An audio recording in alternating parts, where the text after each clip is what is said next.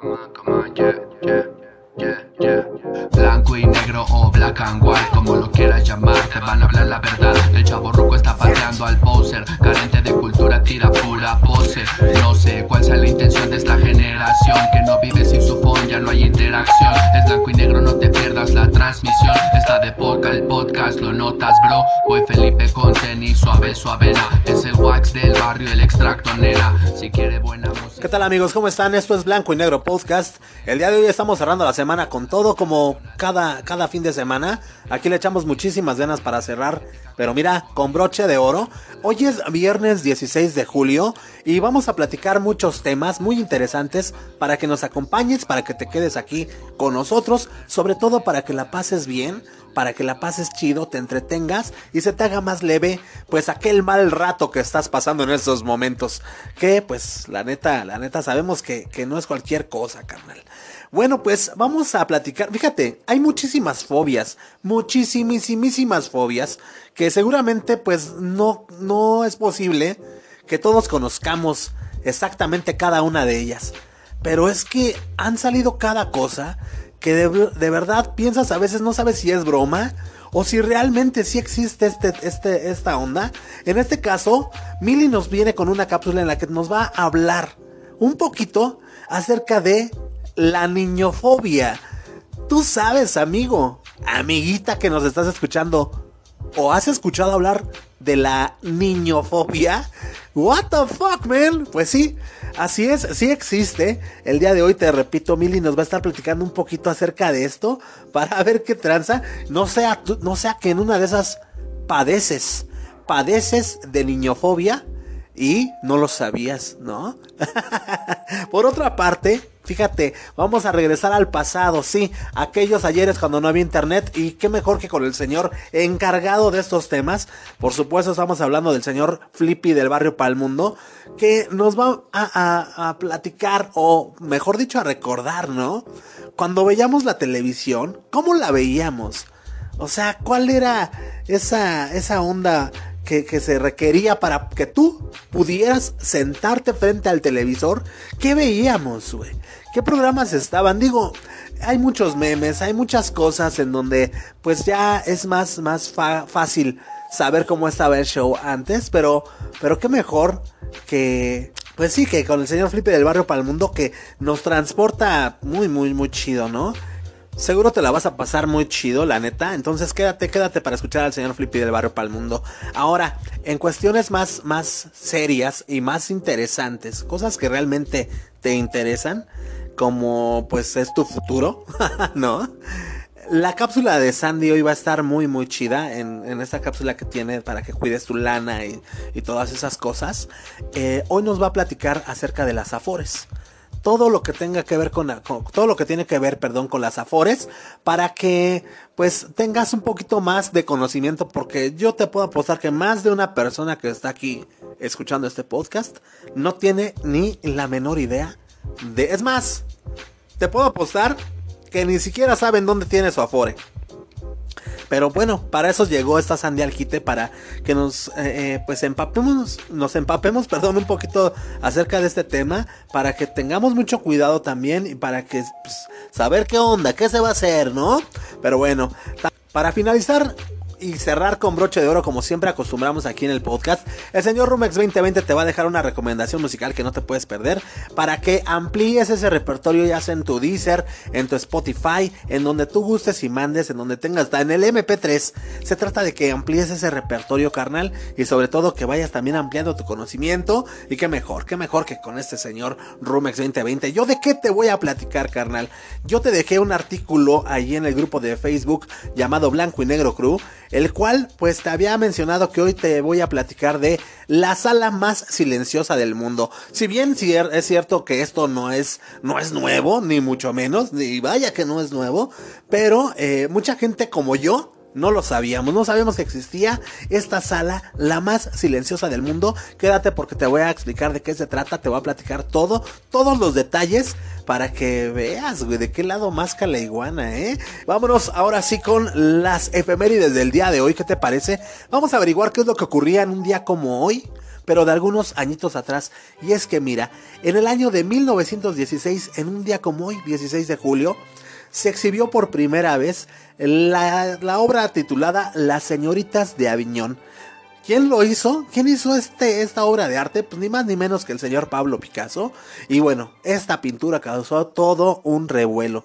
La pintura al óleo, que pues estaba prácticamente retrata a cinco prostitutas que están desnudas ahí en un burdel ahí en Barcelona, causó furor, ¿no? Cuando se exhibió por primera vez allá en Le Paris, la obra no fue bien recibida, pues no solo porque su, descripción era muy reveladora de las prostitutas ahí, no todas desnudas, sino también por lo que representa, ¿no? Representa un rechazo a la sociedad de clase media y a los valores tradicionales de esos tiempos y la aceptación de la libertad sexual, ¿no? Además, con las señoritas de Aviñón, el buen Pablo Picasso no respetó los modos populares de pintura de ese momento en favor al dibujo eh, en línea, que pues eran dos dimensiones y, estilo primitivo. Esa decisión fue fundamental, ya que las señoritas de Aviñón permitió que se impulsara después el cubismo y el arte moderno. En cuanto a la pintura, luego de su decepcionante allí exhibición, pues estuvo ahí enrollada, estuvo olvidada en el estudio del Picasso por años antes de que la exhibiera Jacques Doucet a principios de los años de 1920. Hoy en día esta obra eh, forma parte de una apreciada colección allá en el Museo de Arte Moderno en Nueva York, carnalito. Así es, esto es lo que ocurría en un día como hoy, pero de algunos añitos atrás, pero en la parte musical en la parte musical en un día como hoy 16 de julio, pero del año de 1966, el señor Eric Clapton, Jack Bruce y Ginger Baker decidían unir ahí en Londres sus inquietudes musicales en una nueva formación. ¿Cómo se llamó esta formación? Cream, papá. Cream, Le Cream. Después de grabar cuatro álbumes de larga duración, que fueron Fresh Cream, Dear Rayleigh Gears, Wells of Fire y Goodbye, el grupo se separó a finales de 1968 debido a la mala relación que había entre Baker y el buen Bruce. La banda se reunió posteriormente en el año de 1993 con motivo de su ingreso en el Rock and Roll Hall of Fame y en el 2005 para unas, ahí, unas actuaciones en el Royal Albert Hall y también en el Madison Square Garden. Así era como nacía Cream. Su sonido se caracterizaba por ser un híbrido de blues, rock psicodélico y pop es a menudo considerado como el primer supergrupo de éxito y a pesar de haber estado en activo apenas dos añejos, ha vendido más de 15 millones de copias en todo el mundo. La banda tuvo un impacto significativo en la música popular de la época y, pues junto al buen Jimi Hendrix, popularizó el uso del pedal wah wah. Entonces, damas y caballeros, esto era lo que ocurría en un día como hoy, pero de algunos añejos atrás. Y ahora sí, ahora sí, carnal, agárrense. Pues vámonos con el señor Flippy, ¿no? Con el señor Flippy de una vez, para ver qué tranza, cómo era aquellos días cuando no había internet, cuando nos sentábamos ahí enfrente a ver la televisión. Entonces, Flippy, adelante, carnal.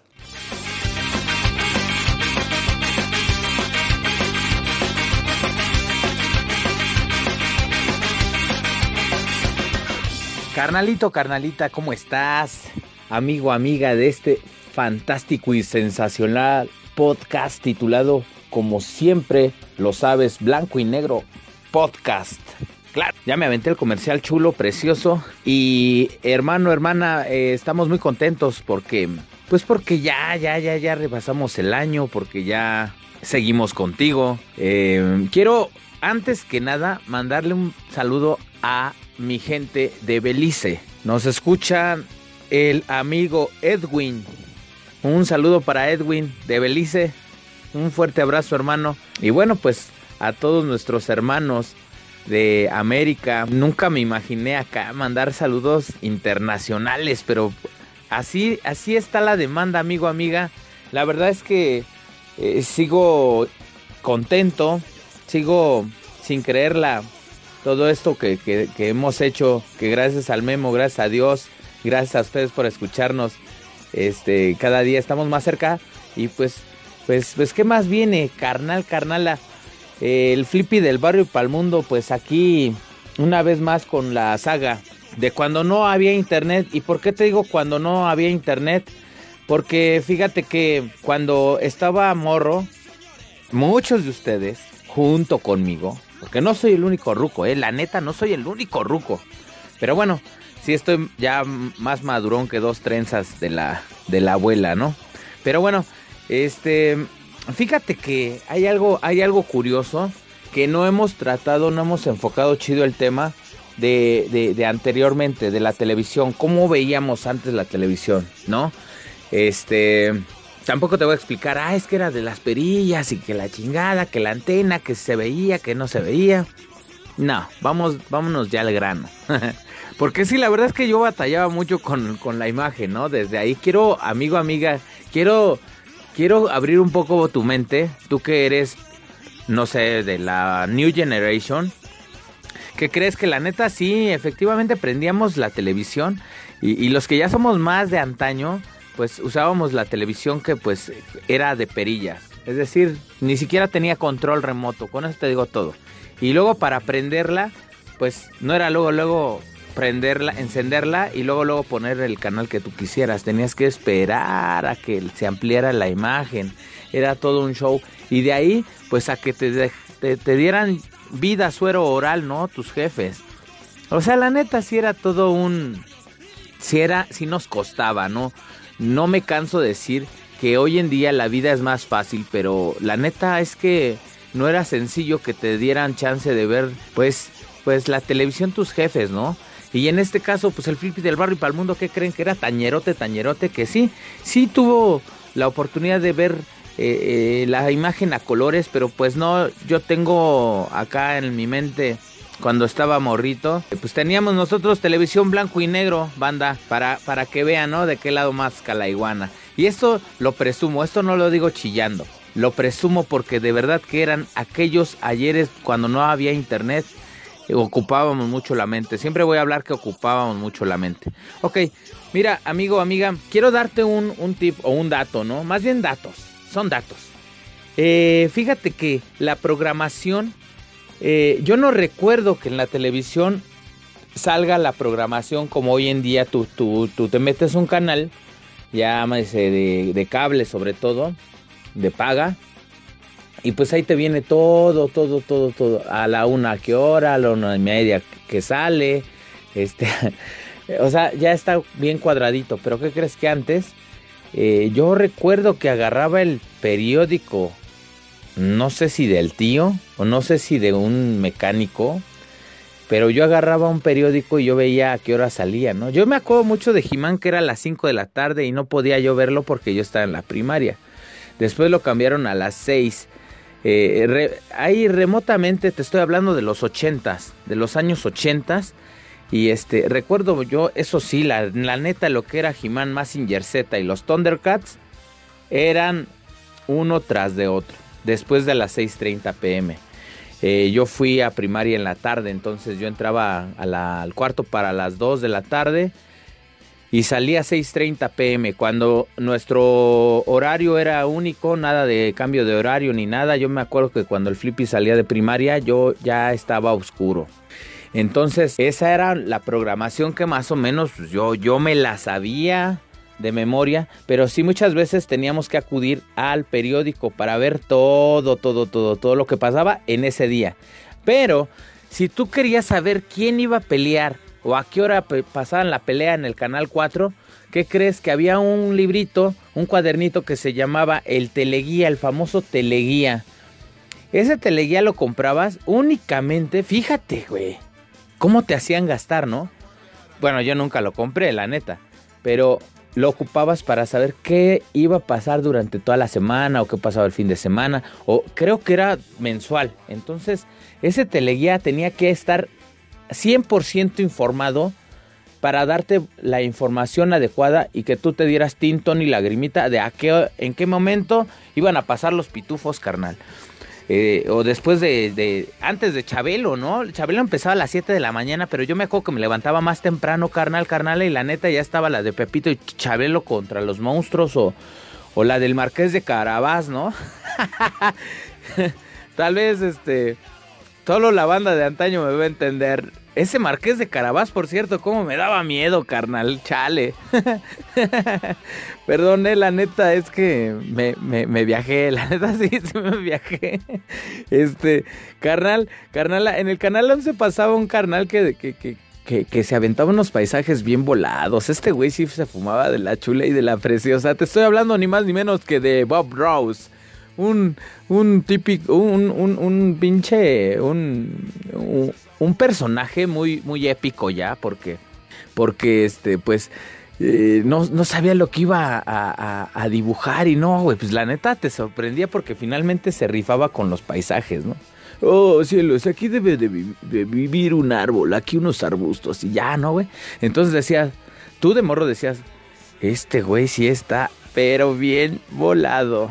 O sea que no sabía yo si, si, realmente eran sus habilidades o había fumado de la yesca, de la chula, de la de la potente mi chango. Chale, güey. Ahora sí ando bien mamuca, ¿verdad? Oye, amigo, amiga, ¿y qué crees? Había un carnal, creo que también era en el canal 11. Fíjate que el canal 11 siempre fue de mis favoritos porque era 100% cultural.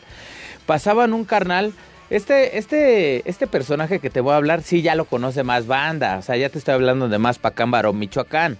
Estoy hablando ni más ni menos que el buen mundo de Big Man. El ver el mundo de Big Man era, era cagado, pero era chido porque aprendías, te hacía reír. La, no, nunca voy a olvidar la, la rata Lester. Era el güey que, que, te hacía reír. Era un, un güey que estaba disfrazado de una rata gigante yo veía a la rata Lester y ese güey tenía un tatuaje en la mano, no me acuerdo en qué cuál de la mano, ¿no? Pero yo lo veía y decía, ¿qué es esa mancha?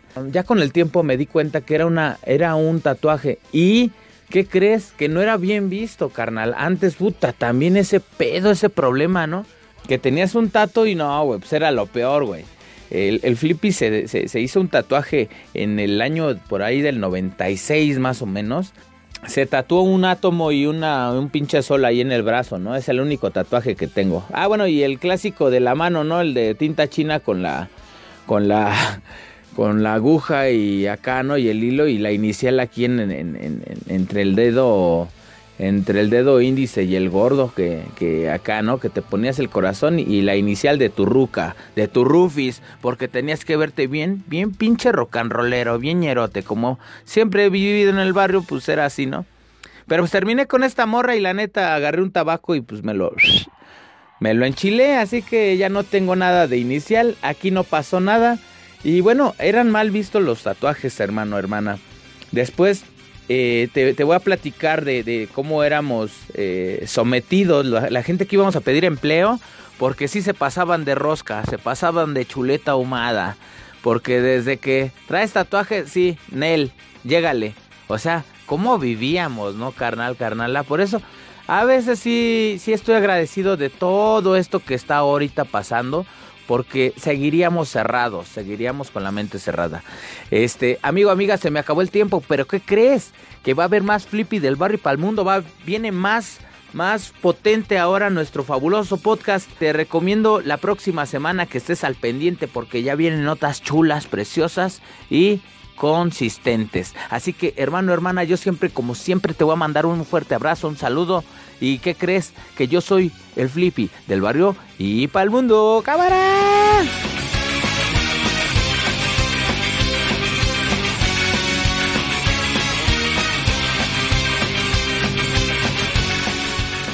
Bien, pues aquí tuvieron la, la cápsula del señor Flippy del barrio para el mundo.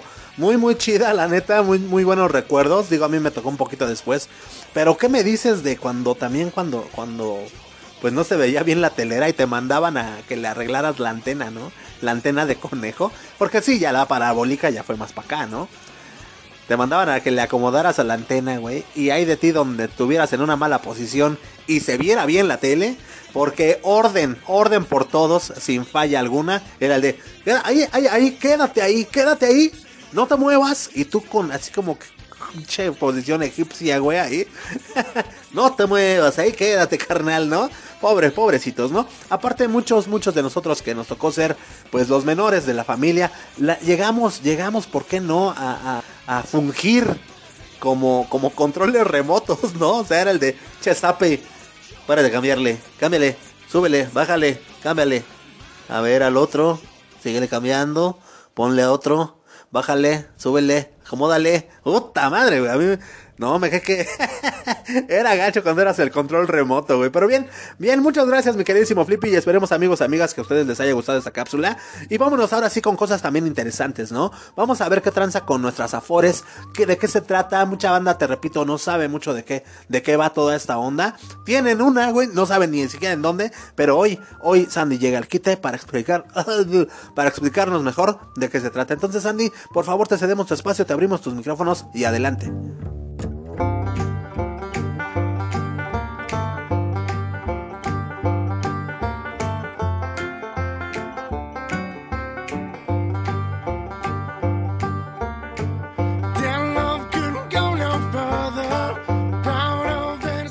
Hola, ¿qué tal amigos? ¿Cómo están? ¿Cómo se encuentran? Mi nombre es Sandy y estamos aquí en su podcast favorito blanco y negro, agradeciéndoles mucho que se encuentren con nosotros. Espero que su semana haya estado maravillosa y que no hayan bajado la guardia.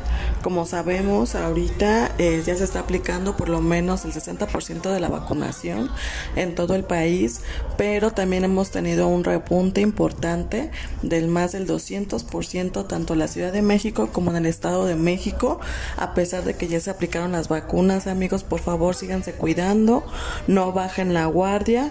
Y pues el día de hoy les voy a platicar un poquito de qué es el Afore y cómo puedes tú elegir la mejor Afore, cuáles son sus rendimientos y comisiones y qué servicios te ofrecen. Para esto tú debes de tomar en cuenta tres factores importantes, como cuánto me va a cobrar de comisión durante el tiempo que me guarde mi dinero y qué servicios me puedo ofrecer a mí durante todo el tiempo en que yo guarde mi Afore y qué tantos rendimientos me va a dejar. Entonces, ¿qué es una Afore? Bueno, una Afore es una institución financiera que administra los recursos de las cuentas del ahorro para el retiro a nombre de los trabajadores y por eso es muy importante elegir correctamente la Afore, ya que hay muchas instituciones financieras relevantes en todo nuestro país en el cual te ayuda a que tú tomes mejor tu decisión, ya que con esto tú vas a tener eh, tu ahorro para lo que es tu vejez.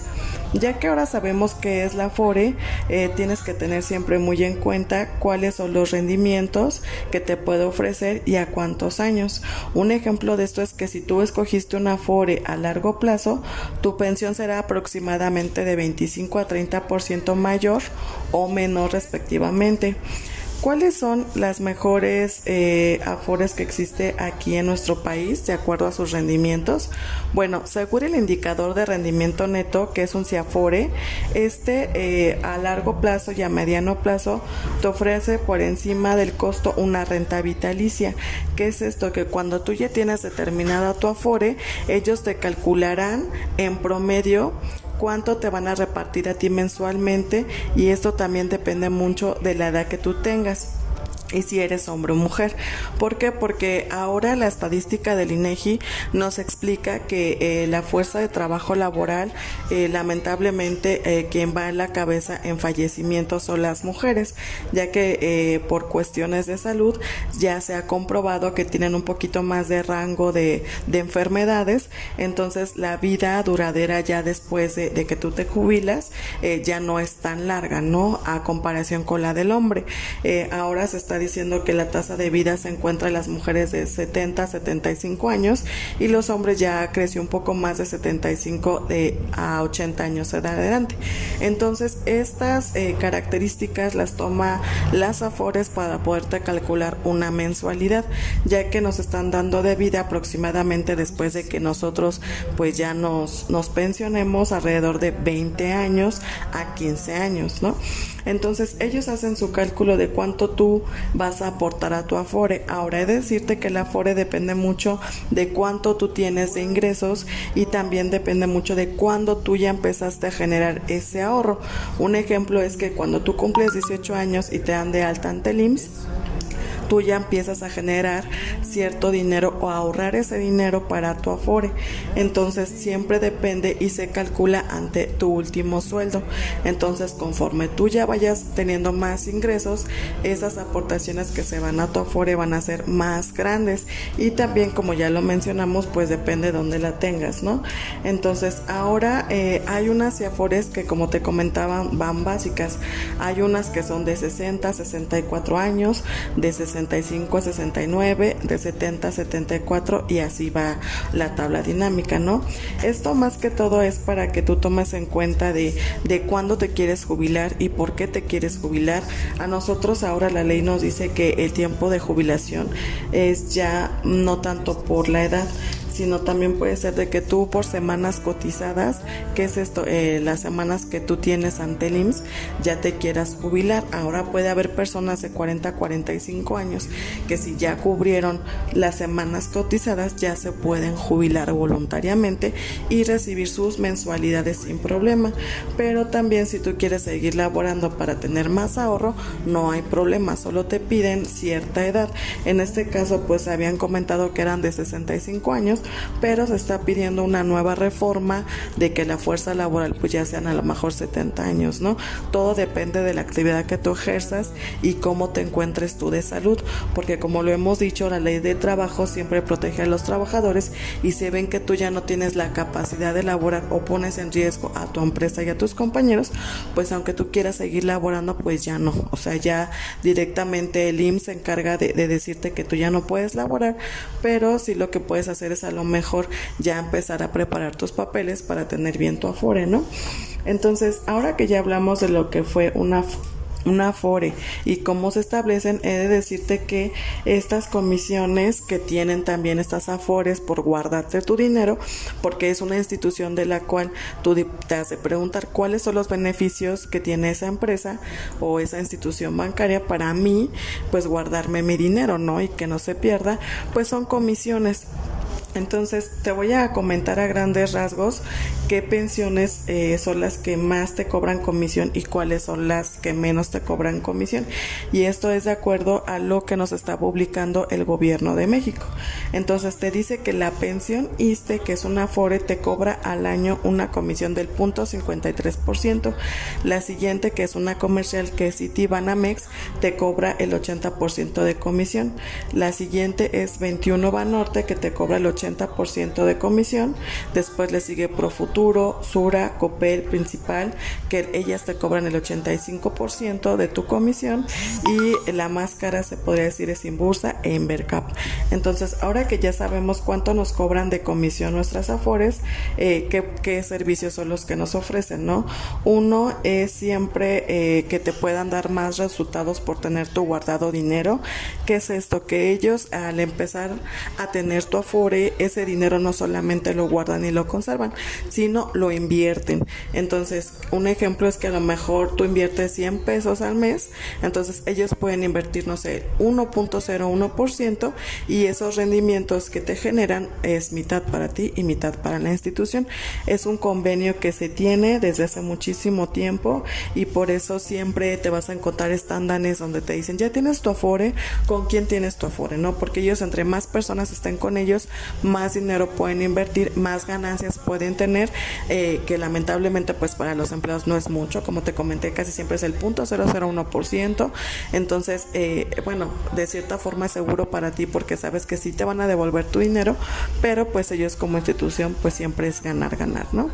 Entonces esto fue a grandes rasgos lo que es una FORE, eh, a ti lamentablemente no sé si sepas que en cuanto tú empiezas a laborar te ingresan a una FORE, entonces sí te pido por favor que con tu número de seguridad social te metas a la página del gobierno de México y te clies cómo va tu afore. O sea, tú pones tu número de seguridad social, preguntas en dónde me encuentro, dónde mi empresa me dio de alta con la afore y cheques los rendimientos. Y si a ti no te convencen, tú lo que puedes hacer es cambiarte de afore sin ningún problema. Tu dinero va a seguir siendo guardado, vas a tener a lo mejor más rendimientos y a lo mejor las comisiones van a ser más bajas, ¿no? Entonces, Por favor, este, ponte muy atento, checa bien lo de tu afore, porque es dinero para tu vejez, dinero para tu futuro y pues ojalá este sigas estos consejos. Mi nombre fue Sandy, sigan con la información aquí del crew. Muchas gracias por acompañarnos compártenos todo lo que tengas dudas en la página y muchos saludos a México, a España, a Europa y estamos aquí siempre en contacto con ustedes. Mi nombre fue Sandy y por favor ahorren, ahorren mucho.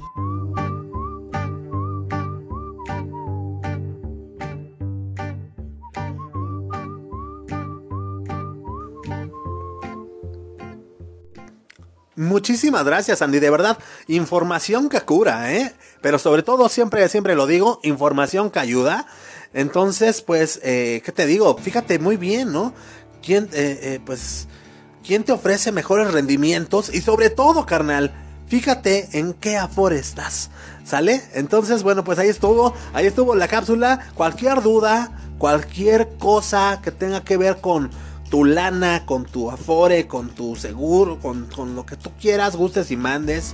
Ahí está, está Sandy en el grupo de Facebook llamado Blanco y Negro Crew para que tú nos hagas o le hagas llegar todas tus inquietudes y tus dudas y ella te va a estar respondiendo personalmente. Ok, bien, pues vámonos, ¿por qué no? Vámonos de una vez con la señora Tamili que por fin le dio el sol. Ya por fin le dio el sol a esta Mili. Pero ella te va a platicar más adelantito de qué, de, toda esta onda, de toda esta odisea que es regresar al mundo exterior.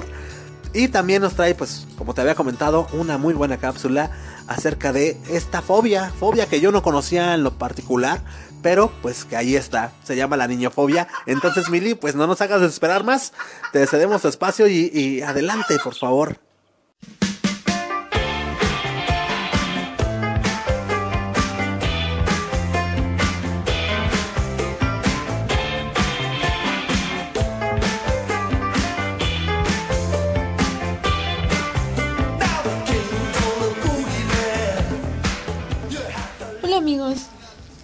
Hola amigas, ¿cómo están?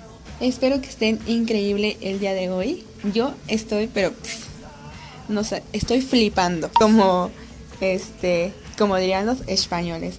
Estoy que flipo porque estoy en otra locación, me encuentro en Tepoztlán, me vine de vacaciones unos días, me vine a descansar, a relajarme y pues bueno, desde aquí les estoy entregando esta bonita cápsula. Amigos, hoy hoy hoy dos temas. El primero, me volví a subir al transporte público, amigos. No sé mm, si ustedes lo sepan, pero yo llevo más de un año trabajando en casa. ¿Por qué? Pues por la pandemia. Afortunadamente, cuando la pandemia empezó eh, en la Ciudad de México, pues a mí me mandaron a mi casa a trabajar y desde el 13 de marzo de 2020 yo trabajo en casa. ¿Ok? Entonces, yo no había tenido a qué salir y la verdad es que pues eh, aquí en casa, en familia, nos cuidamos mucho, entonces yo nunca, yo nunca salí, eh, si íbamos al súper o lo pedíamos el súper o eh, pues íbamos en auto, entonces no tuve a qué salir. Teniendo este back, desde, desde aquel día que yo regresé a mi casa, ya no volví a usar el transporte público. Yo, de, de mi casa a su casa, ustedes toman un camión, luego el metrobús y llegaban a mi trabajo y de regreso era el mismo, el mismo camino, metrobús y luego camión. Entonces yo estaba muy acostumbrada. Todo el tiempo yo usaba eh, pues transporte público, llámese camión, llámese un taxi, eh, llámese eh, metrobús, este, bueno, etc, etc. Y pues lo dejé de usar, tal vez me desacostumbré y lo volví a usar. En realidad tal vez no, te estoy enseñando nada, solo quería comentar. Sí me acordé cómo usarlo, no me caí. Me di cuenta que hay mucha gente que no usa un cubrebocas a pesar de que vaya en un camión compartiendo el lugar con 50 personas. Esto es muy alarmante porque pues como ustedes saben, eh, ah, bueno, aquí por lo menos en la Ciudad de México tenemos la tercera ola de contagios de COVID-19 y pues es muy peligroso los invito a que si ustedes tienen que salir de sus casas, tienen que trasladarse en el, eh, en el vehículo que sea, pues por favor se cuiden, usen un cubrebocas, nada les cuesta amigos, por favor, úsenlo, los cubrebocas ya son muy accesibles hoy en día, todos podemos cuidarnos. Y eh, pues quería contarles esto, mi experiencia de cómo me fue, me fue muy bien, no, no tuve ningún altercado, fíjense que me di cuenta que el haber pasado tanto tiempo en casa y el no, el no haber usado el transporte público me, volvió, me volvió más miedosa. ¿A qué me refiero? Yo creía que me iban a asaltar en cualquier momento. O sea, apliqué la, de me llevo dos celulares, uno por el asalto, mi dinero va bien guardado. Em, y ojo, no estoy juzgando, prejuzgando a, a nadie. a nadie ni a nada. Pero pues el, estar tanto tiempo en casa sí me afectó de esa forma. Eh, no había estado expuesta a tanto ruido, a tanta gente. Y pues en fin, uno se, uno se acostumbra a estar en casa o a trabajar o a cualquier cosa. Y cualquiera de estas dos actividades que dejemos de hacer, pues pega. Pega amigos. Entonces, eso me pasó a mí. Ese es el primer tema de lo que quería tratar. Y eh, lo quería tratar más, más que nada como para contar el chisme, porque se lo quería contar a alguien. Y eh, saltándonos a otro tema, porque tengo mucho que decir el día de hoy, amigos, quiero hablar de la niñofobia, que ni siquiera sé si es una fobia real, pero así se le dice. Amigos, todos en la vida hemos sido niños, fuimos bebés, fuimos eh, preescolares, fuimos niños, fuimos pubertos, etc, etc. Entonces, eh, ¿por qué les estoy contando esto? Existe la niñofobia. Y me lo he encontrado mucho en redes sociales últimamente. Y no es algo que me angustie, porque yo no tengo niños, pero sí nos habla de una sociedad extraña y fea. No sé si a ustedes les ha pasado que, por ejemplo, abordan un transporte público, justamente de lo que estamos hablando, o un avión, y dicen, viene un bebé, viene un niñito, va a hablar, y se ponen de malas. O hay de estos lugares a los que ustedes van y no se permiten niños. Eso está bien. Cada quien decide quién entra o quién no entra. Lo que está mal es decir, ay, qué bueno, qué bueno, pinches niños, ay, odio a los niños. Y este tipo de comentarios horribles. ¿Cómo vas a dar a un niño? Es un niño. Todos estamos en la capacidad y en el derecho de decidir si queremos o no queremos tener niños. ¿No? Eso es totalmente válido. Hoy las nuevas generaciones o estas generaciones no quieren tener niños y es totalmente válido. Cada quien hará lo que mejor le convenga y lo que mejor quiera lo que no es válido es este, hacer este tipo de comentarios o tener este tipo de pensamientos de odiar. Está mal odiar a los hombres, está mal odiar a las mujeres, está mal odiar a las señoras, a los señores, a los viejitos. Y de la misma forma, está mal odiar a los niños. Esto, esto me alarma. Porque si ustedes se meten a ver comentarios en redes sociales y a cómo eh, se ponen a analizar de cómo piensan cierto, ciertas personas, de verdad es, es muy alarmante el decir, odia a los niños, eh, tienes un niño, ay, qué horror. el pensar de esta forma, o el decir, ay, hay un niño, no me quiero sentar ahí. o sea, todos fuimos niños. Los niños son personas maravillosas, inocentes, sin la maldad que tenemos todos nosotros. Y pues creo que nos habla de, yo, sinceramente, yo, yo, yo, yo hablando yo, creo que nos habla de un trauma, de cosas sin resolver. Pero bueno, cada quien resolverá sus temas. Lo que les quiero decir es que si tú eres este tipo de persona que, ay, hay un bebé llorando, ay, qué horror, ay, pinches niños, ay, odio a los niños. No, o sea, no, no, no, no odiemos a nadie. Ese es el mensaje. No estamos en momentos civiles ni sociales para odiar a nadie. Hay que quitarnos ese chip de la cabeza de, de odio a los niños, o de pinches viejitos, o de pinches señoras, o de pinches mujeres, o de pinches todo. Nadie.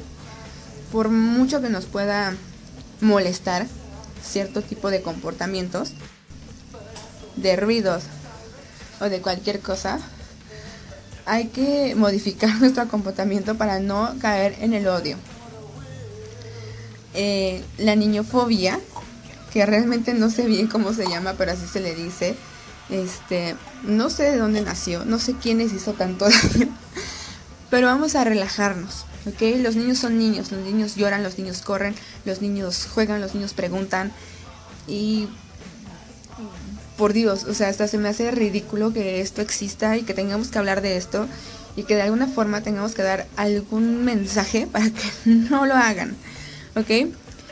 Es válido que nos molesten cosas, es válido que no nos gusten cosas, pero por favor pensemos antes de dar estos mensajes de odio contra cualquier persona, ¿ok?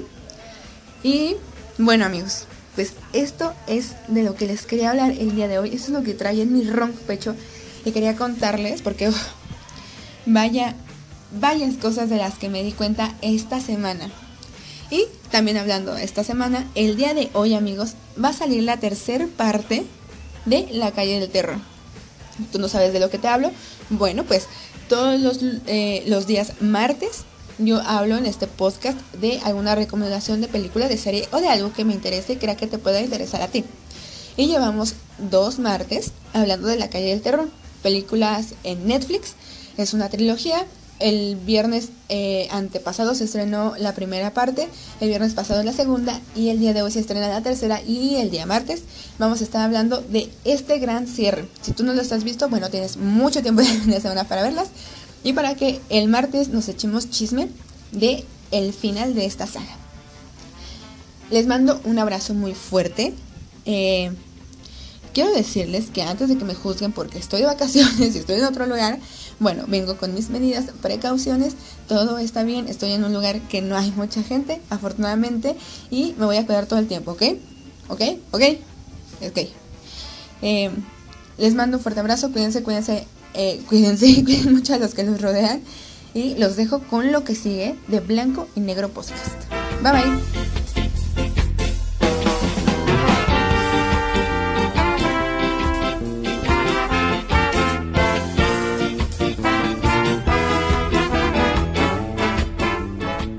Híjole, qué envidia, ¿eh? Qué envidia con Mili que está de vacaciones, mano. Qué envidia, la neta. la pasando suave, este Mili, por favor. Y este, pues, ¿qué te digo? ¿Qué te digo con esta onda de la niñofobia? Fíjate, hace no mucho, bueno, en la semana estuve platicando con Allison justamente de, de los niños, ¿no? Eh, la gente es muy intolerante con, los niños. Hay muchas personas que dicen, ah, chamacos, yo por eso nunca voy a tener, güey. Es que yo no sé, chamacos castrosos y la, la. Y yo le explicaba, ¿no? A Alison, ah, sí, yo, yo pues le regalaba un poquito de sabiduría, ¿no? Pero es que, güey, o sea, yo le decía, mira, eh, mientras una persona no sepa lo que es tener un hijo, tiene el derecho, tiene, está en su derecho a sentir rechazo por, por los chamacos, ¿no?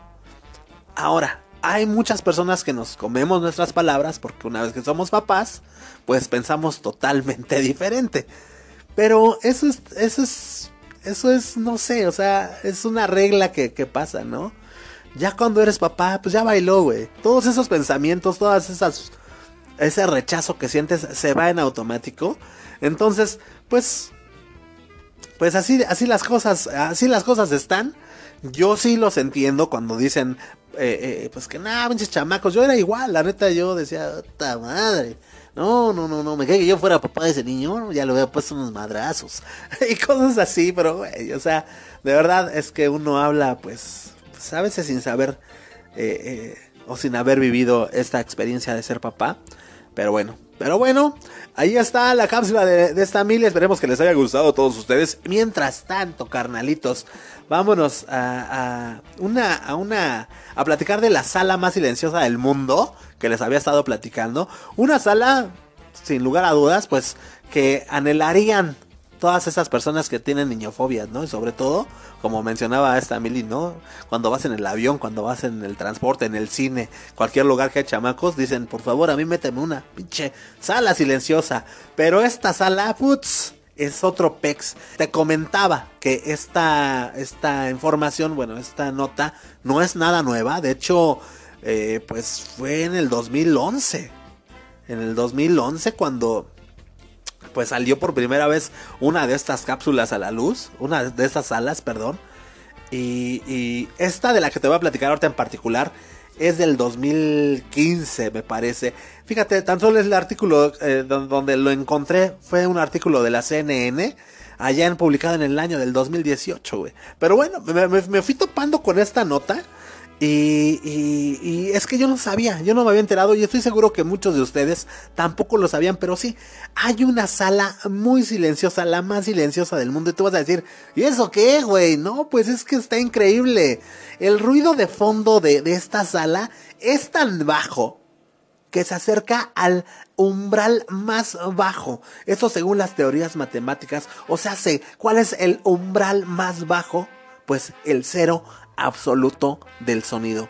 Así es, esta, esta sala se encuentra allá en el edificio 87 de las oficinas de Microsoft, allá en Washington, esto en los Estados Unidos, y está reconocida ni más ni menos en los récords mundiales de Guinness como la sala más silenciosa del mundo. Fíjate, nada más para que te las trenzas de la abuela, papá, porque tú has de decir, bueno, ¿y eso qué? O sea, sigo igual. si te quedas dentro ahí un ratito, güey, empiezas a escuchar, imagínate, que empieces a escuchar los latidos de tu corazón. Que empieces a escuchar inclusive el, zumbido de tus oídos eh, eh, eh, se vuelve así súper cañón.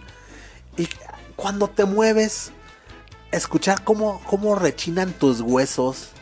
No manches, güey. Dicen que inclusive conforme va pasando el tiempo allá adentro, tarde o temprano llegas a perder el, equilibrio. Pues obviamente por la falta total de, las reverberaciones, ¿no? Y bueno, pues eh, nosotros estamos acostumbrados a todas estas ondas que tienen que ver con el sonido y nuestros oídos y nuestra mente y nuestro cerebro. Pues más, quítale todo eso. Puta, güey. Puta, güey, ¿no? Eh, en la sala, allá te digo, en las oficinas de la Microsoft, eh, todos los sonidos del mundo exterior están, se quedan totalmente allá afuera, güey. Estamos hablando de una cámara, de una sala totalmente aislada. Y cualquier sonido que se produce allá adentro se detiene simple y sencillamente en seco. O sea, se, no hay reverberación alguna, no hay ni un eco, no hay nada, güey. Se llama cámara anecoica. Anecoica cámara anecoica. ¿Por qué? Porque no hay ecos, güey. Simple y sencillamente, no hay ecos. O sea, no hay eco, no hay nada. Imagínate qué loco está eso, güey. Entonces, pues el sonido de un aplauso se dice que es muy, muy, muy espeluznante. No sé a qué se refiere. Aquí, aquí es como, como lo describen. Espeluznante, güey. Pero yo me imagino y pues, no sé. De que es algo nuevo. Sería algo, algo súper nuevo para, para, por lo menos para mí. Ahora, el ruido de fondo de, esta sala es tan bajo que, como te comentaba, se, acerca al umbral más bajo. Eh, o sea, se, hablábamos de lo que es el cero absoluto. O sea, para que te des una idea, cuando tú ya estás en el cero absoluto del sonido, el siguiente nivel es simple y sencillamente el vacío. El vacío, la ausencia de sonido, güey. Esta cámara, eh, pues eh, sí, sí, o te ofrece una experiencia muy, muy, muy particular. Y fíjate, escribió en, un correo electrónico el señor Hundrash Gopal, que este carnal es un científico especialista en el habla y también en la audición, y, y él es diseñador principal de la cámara anecoica. Dice, en cuanto entras en la cámara, de inmediato sientes una sensación extraña y única, difícil de describir. Entonces por eso te digo, güey, o sea, la neta, yo veo aquí algunas, algunas impresiones que han, que han tenido las personas que ya han experimentado esta sensación. Y todas te dicen lo mismo, o sea que es, es, es indescriptible, ¿no? no saben cómo explicarlo, ¿no? Dice este carnal, Hyundrash eh, Gopal, que para la mayoría de las personas la falta de ruido es ensordecedora sienten una sensación de como abotagamiento ahí que en los oídos o, también pueden sentir zumbidos.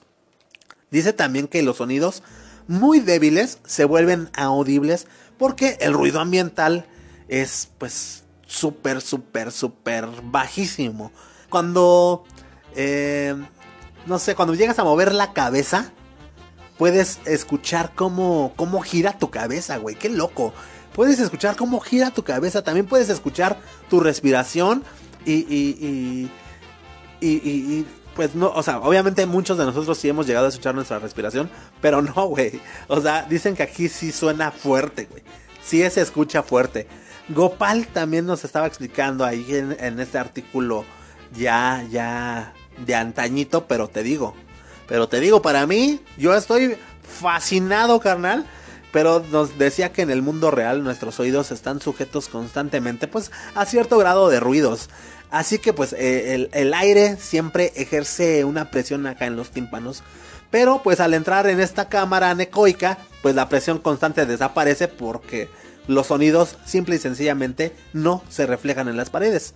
O sea, qué loco, ¿no, güey? ¿Cómo están hechas estas cámaras anecoicas? Bueno, las, las paredes absorben prácticamente todo el sonido y no rebota hacia, hacia la sala, ¿no? En este caso te estamos platicando de la sala de Microsoft. Eh, pues están hechas como una especie de cebolla. Fueron, fueron así diseñadas por capas. Una cebolla de, de hormigón, ¿no? Para lograr el silencio extremo. Pues esta cámara se diseñó como, como una estructura, ¿no? Que la isla del resto del edificio y que la isla más bien del mundo exterior, güey, ¿no? Está hecha de seis capas de hormigón y de acero y de cierta forma, pues, está desconectada de, todo el edificio circundante porque, pues, yace sobre un conjunto de, de resortes que amortiguan las vibraciones. En el interior hay unas cuñas de, de fibra de vidrio montadas sobre el piso, las paredes y el techo para interrumpir las ondas de sonido antes de que puedan rebotar. El piso es simplemente pues ahí una, una matriz de cables suspendidos que absorben el sonido. Les había dejado una imagen de hecho ahí en blanco y negro crew. Eh, eh, para que pues, si tienen alguna duda de cómo se ve, ahí se lancen a, verlo. Y bueno, el resultado final pues, fue que el nivel de ruido en el interior es de, escúchalo bien, menos 23.3 decibeles ponderados. ¿Esto qué significa? Pues que el ruido ambiental en la cámara es de 20.3 decibeles menor que el umbral de la audición humana. O sea, a tu nivel de audición, bájalo hasta menos 20.3 decibeles, güey. O sea, no, güey, pues está cañón. Para tener un parámetro, la respiración calmada, eh, uno de los sonidos que son más débiles que pueden oírse en una eh, sala así silenciosa mide 10 decibeles, güey. O sea, una respiración en una sala mide 10 decibeles. Ahora, bájalo todo hasta menos 20.3 decibeles, güey. Ándele pues. Ahora, la cámara de Microsoft está registrada en el, en el libro Guinness, como bien te lo comentaba, como el lugar más silencioso del mundo. Este título se le adjudicó en el año del 2015 a costa de otra cámara que es parecida, está en los laboratorios Orfield, allá en Minnesota. Esto pues, igual allá en los Estados Unidos. Pero a diferencia de la de Microsoft, esta cámara de, Minnesota, de los, de los laboratorios Orfield, es, eh, pues está abierta al público. Y obviamente pues ya es una atracción turística allá en Minnesota, güey. No en Minnesota de mi ciudad Nesa, güey, no, en Minnesota, en los Estados Unidos. Dice este carnal Orfield que la experiencia pues también se ve, se ve pues un tanto influida por el lugar en el que uno estaba inmediatamente antes de entrar a la cámara. Porque, o sea, él dice que venir de un entorno ruidoso dificulta la percepción del silencio. La calidad de tu audición, dice también, eh, eh, pues cuenta eh, que entre más viejo seas, pues va a ser más difícil que te adaptes y que aprecies el silencio en su totalidad. Este carnal de Orfield también, pues este güey sí se va más loco, ¿eh? Sí es como que el chamán del silencio. Ese güey te, manda acá a viajar. Dice que, que, apagues la luz. Dice, la mayoría de las experiencias de privación sensorial incluyen apagar todas las luces para que estés en un silencio auditivo, auditivo y visual, sin ruido sensorial. En esas circunstancias, la mayoría de las personas es cuando ya dicen, ay, nanita, pierden el equilibrio este, también un poquito, güey. Eh, este carnal, ¿no? Este Orfield sí se la, se la discute, ¿eh? Este carnal, fíjate, ha hecho investigaciones sobre el impacto del ruido en personas con enfermedades degenerativas como lo que es como lo es la demencia. También dijo que los visitantes que tienen autismo o algún trastorno por déficit de atención e hiperactividad y otros trastornos por ansiedad e hipersensibilidad suelen sentir muchísima calma y paz aquí adentro en la cámara, ¿no? La cámara de los laboratorios Orfield entró dos veces en los récords Guinness. En una, una fue en el 2004 y la otra fue en el 2012. Pero pues perdió el título ante esta que te había platicado al principio, la de Microsoft en el año del 2015. Y bueno, tú podrás decir, bueno, güey, ¿y estos carnales para qué hicieron este tipo de cámaras, güey? Las cámaras anecoicas se usan normalmente para probar los ruidos y los sonidos de varios productos pues con un eh, alto grado de confiabilidad científica, ¿no? Microsoft la usa, por ejemplo, para probar su equipo de sonido como lo que son micrófonos, receptores, los audífonos, altavoces, inclusive para analizar los clics y los zumbidos de dispositivos pues computacionales como lo son los teclados, los mouses, los ratones, ¿no?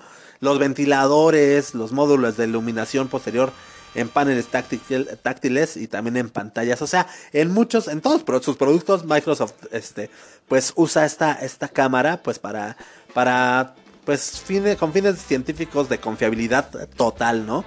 Entre los productos que se han beneficiado con esta cámara son las tabletas Surface, eh, esta, esta consola de videojuegos Xbox también, o sea, se ha visto muy beneficiado por este tipo de cámaras que les permiten estudiar pues, más chido esta, esta onda de los sonidos que producen sus aparatos.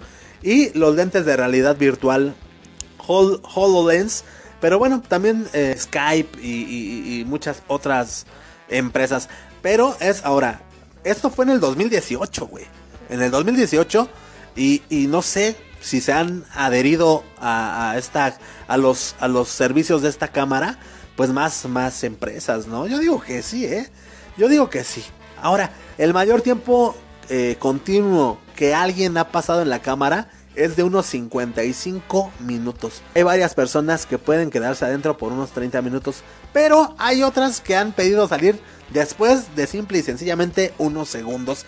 Ay, señores, hay, hay banda que, dice ahí en comentarios y todo eso que inclusive hay personas que se vuelven locas. Que, que, sí, que hay gente que no, güey, que, que ya no salen igual. Pero esos son puros chismes, güey. Son puros chismes, son puras cosas, eh, eh, pues no sé, salidas de la realidad. Pero lo que sí, lo que sí queda muy claro es que es una experiencia inexplicable, una experiencia que obviamente jamás nadie ha experimentado. Bueno, a menos de los güeyes esos que ya entregaron, ¿no? Pero los demás no sabemos qué es que nos quiten, eh, pues, pues la presión, ¿no? de, eh, eh, nuestros tímpanos y cosas así. Y pues yo siento que es como estar en el space, ¿no? ¿Quién sabe, güey? Ahora, dicen también que puedes llegar a escuchar cómo fluye tu sangre por tus venas, güey. Entonces, yo digo que se está bien loco, ¿no? ¿Quién sabe, señoras y señores? Pues ahí ustedes pueden pueden meterse al ¿cómo se llama? Al artículo se pueden meter al artículo que, escribimos ahí en, Blanco y Negro Magazine, ahí en nuestra página web. Eh, de, Blanco y Negro Podcast. Eh, el enlace se los dejé en el grupo de Blanco y Negro Crew para toda la banda que quiera lanzarse a verlo más detallado pues ahí va a estar, ¿no? Ahí va a estar para todos ustedes. Nosotros, señoras y señores, vámonos a despedir este programa como se debe. Vámonos con una recomendación musical, ¿no? Entonces, el señor Rumex 2020, pues vamos a ver qué nos tiene preparado para el día de hoy. Mi queridísimo Rumex, te cedemos tu espacio, te abrimos tus micrófonos y adelante, caminante. Hola, ¿qué tal amigos, amigos de Blanco y Negro Podcast? ¿Cómo están? Yo soy Rumex 2020. Los saludo con mucho gusto hoy viernes 16, 16 de julio del año 2021. Y pues ya eh, cerrando, perdón, una semana, una semana más, ah, pues de actividades, de labores y claro que sí de recomendaciones musicales.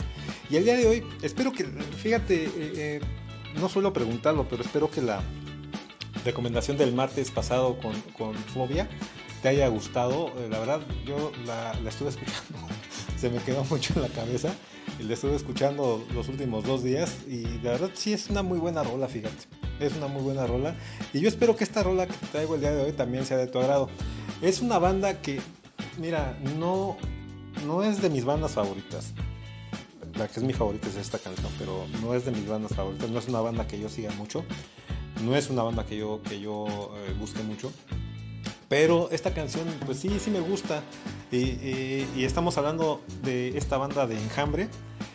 Que es. eh, esta, esta banda es eh, originaria, bueno, sus integrantes son originarios de, de Fresnillo, Zacatecas. Y. em, pero ellos, digamos que iniciaron ahí eh, este, su- sus pininos con un grupo que se llamó Los Cuatro Fantásticos, allá por el 96. Pero de ahí tuvieron que emigrar o, o migraron a, a- a- a Santa Ana, California. Y ahí en Santa Ana, California, en 2001, pues eh, adoptan el nombre de, Enjambre, ¿no? Eh, inicialmente eh, estaba conformada la banda por Luis Humberto, Rafael, Alejandro, que son, son hermanos, Julián y Ángel, ¿no? Bueno, ahorita, en aquel entonces estaba Luis Humberto, Rafael, estaba Nico, Romeo y un chavo que se llama, o se llamó Osamu Nishitani.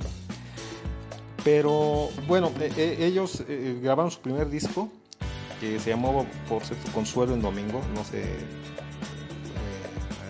eh, en alusión a qué, pero pues era muy, muy progresivo, muy, este, muy experimental. Vendieron pocos, pocos, pero finalmente eh, la popularidad que empezaron a tomar les valió para ser nominados a, los premios Lo, Nuestro en 2006 con un sencillo que se llamó Atentado. Entonces ahí eh, ellos empezaron a, agarrar cierta popularidad entre, entre, entre la, gente, aun cuando eran una, banda indie, independiente, vamos. Eh, por ahí, por, por esa misma fecha, por ese mismo, este, por esa misma época, eh, eh, Nico y Osamu de- dejan, la, dejan la banda y pues ellos al estar desintegrados digamos o, al tener esa situación con la, con, la banda pues deciden migrar a, México ¿no? para pues digamos que, que- replantear el proyecto eh, pues por qué no decirlo así reorganizar filas y traer nuevos miembros para pues para lo que sería la, la siguiente etapa del grupo, ¿no? Eh, ellos no consideraron terminar la banda, obviamente por dos integrantes, pero sí necesitaron, eh, o más bien creyeron necesario el, el poder reorganizar todo el, pues lo que había detrás de la banda y, la trayectoria, ¿no? El, camino por el que deberían de, de- seguir. Y para el año de- de 2010 ellos habían sido, pues, como te decía, un, grupo independiente. Y una, una disquera, EMI, eh, eh, pues eh, los vio, les, le, gustó y pues ya, ya su tercer disco sale bajo el sello de esta disquera, EMI, Daltónico se llamó el álbum. Y este. Y pues eh, es ahí donde yo creo que ya se consolida mucho más como, como una banda eh, que, ya es más taquillera. eh, pues por este, gracias a este tercer álbum, que tuvo obviamente más difusión y más apoyo, pues pudieron presentarse en el Metropolitan, por ejemplo, ¿no? Hacen una gira, eh, recorren México, parte de Estados Unidos, de manera que pues, pues ah, pues de ahí ya se, consolidan, digamos que como, como, como una de las bandas más pues más buscadas, ¿no? Te digo, no es mi caso eh, particular, pero pues sí, sí es, eh, sí es una banda que, que gusta mucho a, los chavos. Y este y bueno, eh, de 2005 eh, a 2020 ellos han grabado siete álbumes de estudio. En este 2021 grabaron un EP que se llama Ambrosía. De este, de este EP, por cierto, tienen ahí un sencillo que se, eh, se llama DeLorean, que está basado en, el auto de, la película clásica de Steven Spielberg, Volver al Futuro. Y este es un tema que grabaron en inglés. No, no, como te decía, no es de mis bandas favoritas, yo no le encontré gran cosa, pero pues bueno, ahí si, si, si te gusta a, ti Enjambre, pues búscalo y búscalo así como, como tal, búscalo eh, DeLorean. Y bueno, de, esos siete álbumes de estudio en 2020, perdón, de, 2005 a, 2020, vamos a tomar el, el álbum número 2 que se llamó El segundo es felino del año 2008. Este disco trae 14 tracks y de ahí vamos a agarrar el track número 3, eh, que es ni más ni menos que mi favorita de todas las que pueda tener enjambre, que es Manía Cardíaca.